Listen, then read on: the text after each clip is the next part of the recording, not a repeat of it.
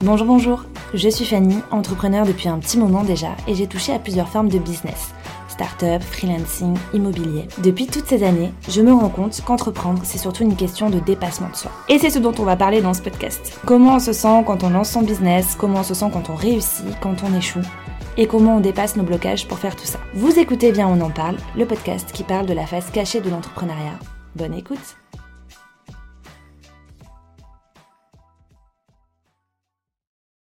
Bonjour et bienvenue dans ce nouvel épisode de podcast, épisode dans lequel je suis toute seule pour vous parler d'un sujet qui me tient à cœur. Et ce sujet, c'est l'introspection dans son business. Il faut savoir que je sors d'une grande période d'introspection dans mon business, une période qui a duré euh, plusieurs mois et euh, une période qui a été euh, hyper importante parce que même si ça n'a pas été forcément agréable sur le coup, euh, c'est quelque chose qui m'a apporté plein de bonnes choses et surtout plein de pistes euh, d'évolution. Et c'est important pour moi d'en parler aujourd'hui avec vous parce que, à mon sens, les phases d'introspection sont très importantes quand on est entrepreneur puisque ça permet d'adopter les bonnes stratégies pour développer votre business en accord avec ce que vous voulez réaliser dans, dans votre vie pro, mais aussi dans votre vie perso. Ça vous permet de vous mettre sur la bonne voie et ça vous permet de prendre les bonnes décisions pour vous et pour votre business. Et avant de rentrer dans le vif du sujet et que je vous explique euh, comment moi je m'y suis prise pour faire mon introspection, que je vous donne euh, quelques conseils, etc., je trouve que c'est important qu'on reparte de la base et qu'on définisse ce qu'est une introspection. Donc, comme d'habitude, euh, je suis allée consulter ma source d'information préférée et fiable qui est Wikipédia.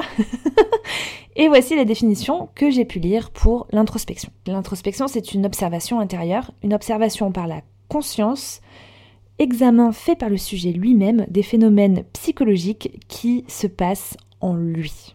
Bon, en gros, c'est le fait d'aller euh, observer qu'est-ce qui se passe en vous, euh, pourquoi vous ressentez les émotions que vous ressentez, pourquoi euh, vous ressentez les gènes que vous ressentez, pourquoi vous ressentez le bonheur que vous ressentez, euh, etc. Vous avez compris. Je trouve qu'il y a énormément de bienfaits à réaliser une introspection, que ce soit dans sa vie perso ou dans son business, parce que réaliser une introspection, ça vous permet d'identifier vos vraies envies, ça vous permet d'identifier ce qui vous dérange, à l'instant T ou euh, ce qui vous a dérangé dans une situation euh, précise.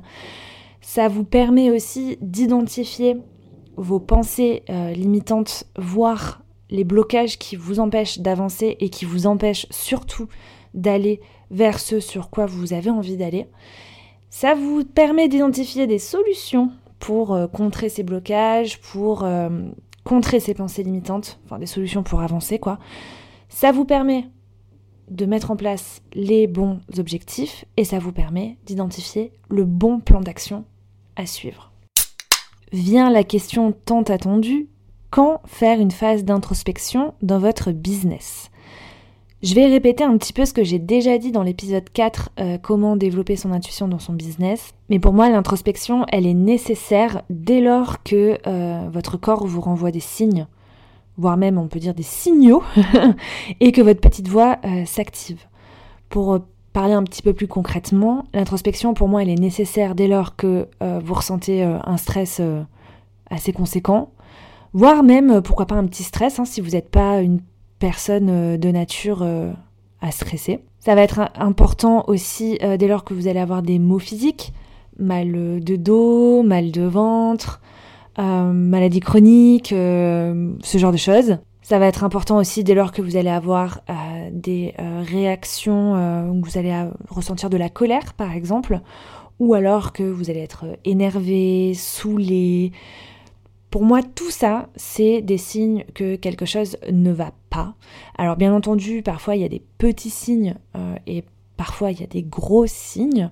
Euh, là, l'enjeu, ça va être d'être honnête face à ça euh, et, de reconnaître que quelque chose ne, va pas. Et dès lors qu'on reconnaît ça, pour moi, l'introspection, elle est ultra importante. Je vais vous parler de mon expérience personnelle par rapport à ça. Euh, donc moi, à la base, je suis rédactrice freelance. Euh, il y a eu un moment où euh, j'ai commencé à en avoir marre de rédiger moi-même les contenus euh, pour mes clients. Et puisque mon activité se développait, j'ai embauché quelqu'un. Sauf que à un moment donné, même si ce n'était plus moi qui continuait de rédiger les, les contenus, etc., j'ai recommencé à sentir une sorte d'agacement et d'être saoulée, etc. Jusqu'au point où, en fait, tout mon business entier me gonflait Désolée s'il y a des clients qui, écoutent ça, mais, euh, mais c'était euh, vraiment euh, ce que j'ai ce que j'ai traversé. C'est pas normal quand on est à son compte. alors c'est normal d'être saoulé de temps en temps par une mission client ou un client en particulier, parce que voilà, c'est les relations humaines. Parfois, on peut tomber sur des gens pas faciles à gérer, ou on peut être tout simplement fatigué être dans une phase où, euh, par exemple, du cycle menstruel, si on est une femme, etc. Bref, si c'est des petits événements euh, ponctuels, euh, je, vois vraiment pas de mal à ça. Par contre, si c'est quelque chose qui revient de manière récurrente, comme c'était pour moi mon cas, pour moi, il y a quelque chose qui ne va pas. La vérité, c'est que pour mon cas, mon activité ne, me convenait plus. Je n'avais plus envie de faire ça. Et j'ai ignoré les signes, j'ai ignoré jusqu'à euh, être agacée au point de vraiment plus en pouvoir et de euh, vraiment euh, plus avoir envie du tout de travailler sur l'émission de mes clients. C'est là où je me suis dit, bon, c'est nécessaire de faire une introspection maintenant et je pense que c'est parce que j'ai attendu autant de temps que mon introspection a mis autant de temps à se faire. Donc, si mon exemple résonne un petit peu en vous, sachez que euh, c'est pas bon de trop attendre. Si vous voyez qu'il y a quelque chose qui vous gonfle dans votre activité ou qui ne vous rend pas totalement heureux, qui ne vous rend pas euh, content, euh, je sais pas comment expliquer, hein, mais quelque chose qui fait que bah, vous avez de moins en moins envie d'ouvrir votre ordi et de vous mettre à travailler, c'est qu'il y a un truc qui cloche quoi. Et c'est vraiment à prendre au sérieux, parce que si vous laissez trop traîner, ça risque d'être plus compliqué euh, pour rattraper derrière. Un autre cas aussi, donc pareil, hein, je suis concernée euh, par ça puisque ça sort de mon expérience euh, personnelle, mais un autre cas aussi, je pense, qui nécessite une, une introspection, c'est lorsque vous lorsque vous essayez de mettre des choses en place et que vous n'allez pas jusqu'au bout des choses. Donc là encore, je peux vous renvoyer vers mon épisode de podcast qui parle de ça. J'ai oublié le numéro. Euh, la fille oublie son propre podcast, super. Je crois que c'était l'épisode 3. Pas du tout, c'était l'épisode 2. Euh, pourquoi je ne vais pas ouvrir des choses. Ça aussi, euh, je trouve que c'est un, bon exemple pour réaliser une, une introspection. C'est-à-dire que quand vous vous dites, tiens, là je vois une opportunité, ça me botte bien, vous commencez à taffer là-dessus et en fait vous n'allez pas au bout du projet. Euh, là aussi, ça, mérite une phase d'introspection, surtout si ce projet, euh, ça vous donne vraiment envie et si vous revenez régulièrement euh, là-dessus. Je m'explique. moi, pendant 4 ans, je dirais, j'ai eu envie de développer des accompagnements et je l'ai fait de manière ponctuelle. Chaque fois, j'ai mis en place des choses pour pouvoir me libérer du temps sur la partie prestation de service de mon activité. Et à chaque fois, je ne suis pas allée jusqu'au bout pour pouvoir euh, réellement lancer euh, des accompagnements ou alors je trouvais des solutions détournées, comme par exemple je suis devenue prestataire pour euh, une école en ligne. Et donc à chaque fois, j'ai trouvé le moyen de ne pas aller jusqu'au bout de ce projet et pour autant, chaque année, pendant 4 ans, même plusieurs fois par an, j'ai remis ce projet sur la table. Ça aussi, c'est un exemple, si, euh, si ça vous parle, c'est un superbe exemple de euh, faire une, introspection, de comprendre pourquoi, qu'est-ce qui se passe. Alors bien sûr, mon épisode euh, Pourquoi je ne vais pas au bout des choses, ça peut vous donner des pistes de réflexion, mais je pense qu'il y a aussi d'autres choses à aller creuser en plus de ça. Du coup, comment on creuse? Comment on fait cette introspection dans notre business? Pour moi, la clé, c'est vraiment d'observer ce que vous ressentez, ce que vous pensez, etc. et de vous questionner. La première chose à faire, selon moi, en tout cas moi c'est ce que j'ai fait, c'est être attentive à mes ressentis et à mes réactions. Et ensuite à me demander pourquoi je ressens ça, qu'est-ce qui me met dans cet état. Le but ici, c'est vraiment d'aller euh, comprendre euh, à chaque fois qu'on a une réaction ou une émotion qui nous dérange. Euh, j'ai pas envie de dire négatif parce que la colère, on a tendance à dire que c'est négatif alors que pas du tout. mais plus, ouais, de parler plutôt en émotion ou réaction qui vous dérange. Par exemple, si, je sais pas moi, vous parlez avec un client et qu'il commence à sérieusement vous agacer, et que vous regrettez euh, cette réaction-là de votre part parce que ça vous ressemble pas, par exemple, bah, c'est intéressant d'aller se demander pourquoi euh, dans cette conversation avec ce client-là, je me suis sentie euh, agacée. Ou un autre exemple, récemment, en discutant avec une copine qui est coach, elle confessait qu'elle se sentait, qu'elle se sentait pardon, frustrée parce que les personnes qu'elle accompagnait prenaient leur temps pour passer à l'action bah là c'est intéressant pour elle de se demander pourquoi je me sens frustrée. Qu'est-ce qui fait que, euh, le fait que mes, euh, que mes coachés prennent leur temps, pourquoi ça génère de la frustration chez moi?